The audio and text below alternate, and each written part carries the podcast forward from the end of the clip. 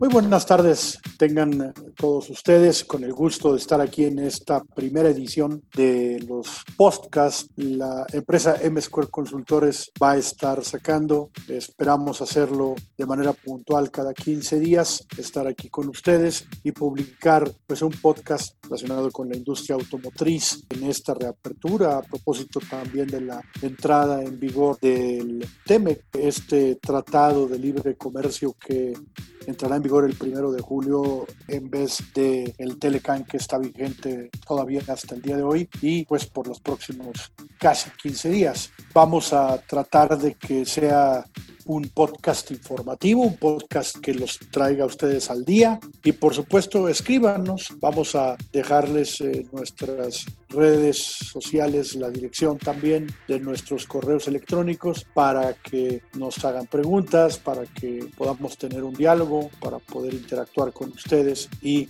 asegurar que estos podcasts que vamos a estar transmitiendo pues sean informativos. Alejandro, qué gusto tenerte aquí en, estos, en esta serie de podcast, en esta primera edición. Eduardo, buenas tardes, buenas tardes a todos, a personas que nos están escuchando. Primero que nada es un honor tenerte aquí con, con nosotros, con el equipo de M-Square y sin duda un momento difícil, complicado, lleno de retos, pero nosotros en, nuestra empresa específicamente hemos sido muy, muy positivos en el sentido que dentro de toda esta crisis podemos encontrar áreas de oportunidad muy interesantes para todos. El único objetivo, como lo mencionas, es proporcionar la información que sea valiosa a las empresas, a la gente, cómo vemos que se va a comportar industrias estratégicas en, en las próximas semanas, meses, años y cómo ver estos cambios que van a, vamos a sufrir en términos económicos, procesos de manufactura, resultado del TEMEC.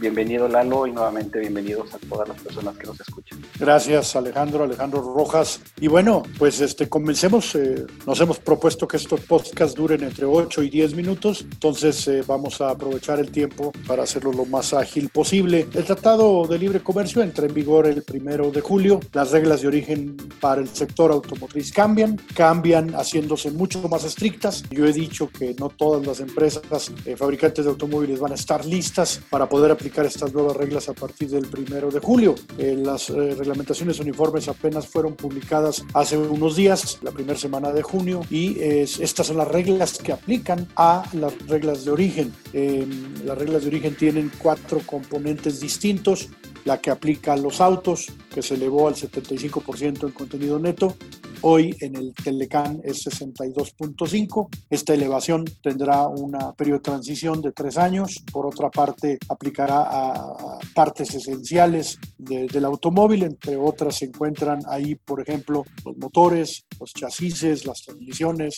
en fin, seis componentes más uno adicional para los autos eléctricos, que son las baterías.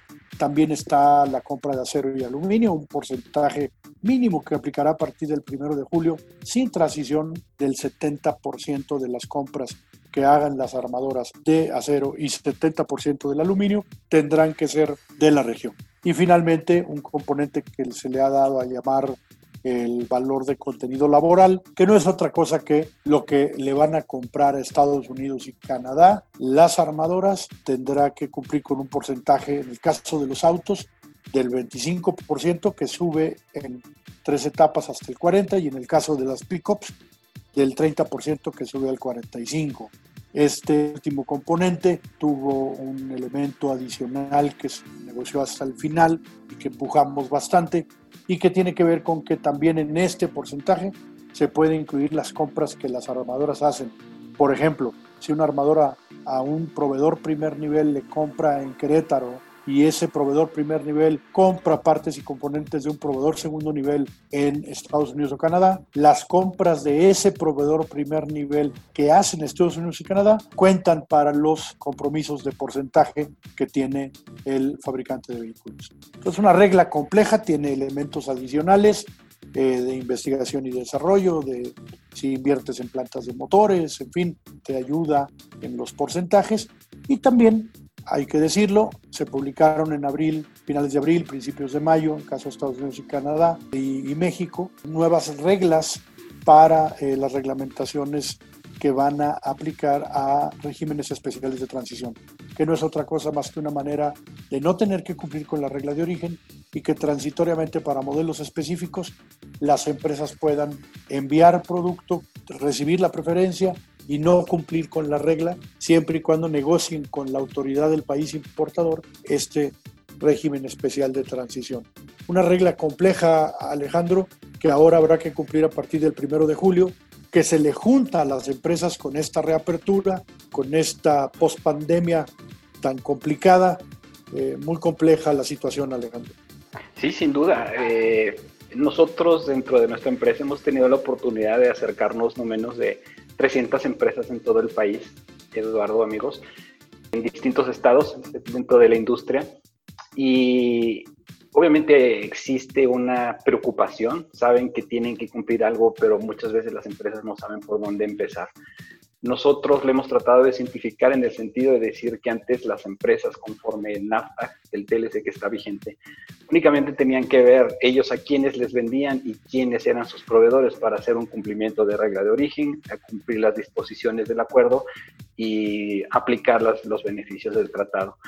Sin embargo, como bien mencionas, ahora la ecuación se hace muchísimo más compleja porque ahora tengo que ver mi proveedor, si soy una empresa, soy una empresa Tier 1, tengo que ver mi proveedor T2 de dónde compró el acero, cómo lo viene acumulando, cómo me beneficia, pero después yo tengo que ver no únicamente a quién le vendo, a la empresa armadora, sino cómo puedo apoyar a esa armadora a cumplir con sus reglas de origen, arrastrando toda esta eh, acumulación de insumos y de componentes que cumplan con las, con las reglas de origen que establece la región. Entonces, sí es algo muy complicado, pero creo que es una tarea eh, interesante el poder eh, facilitar a las empresas este, este entendimiento. Hay muchos tecnicismos, nuestro trabajo es traerlo a palabras que sean fácilmente entendibles, Eduardo. Y bueno, terminar el podcast diciéndoles la reapertura no ha sido fácil, ha sido lenta. La mayoría de las empresas ya está en más del 50% de la apertura, pero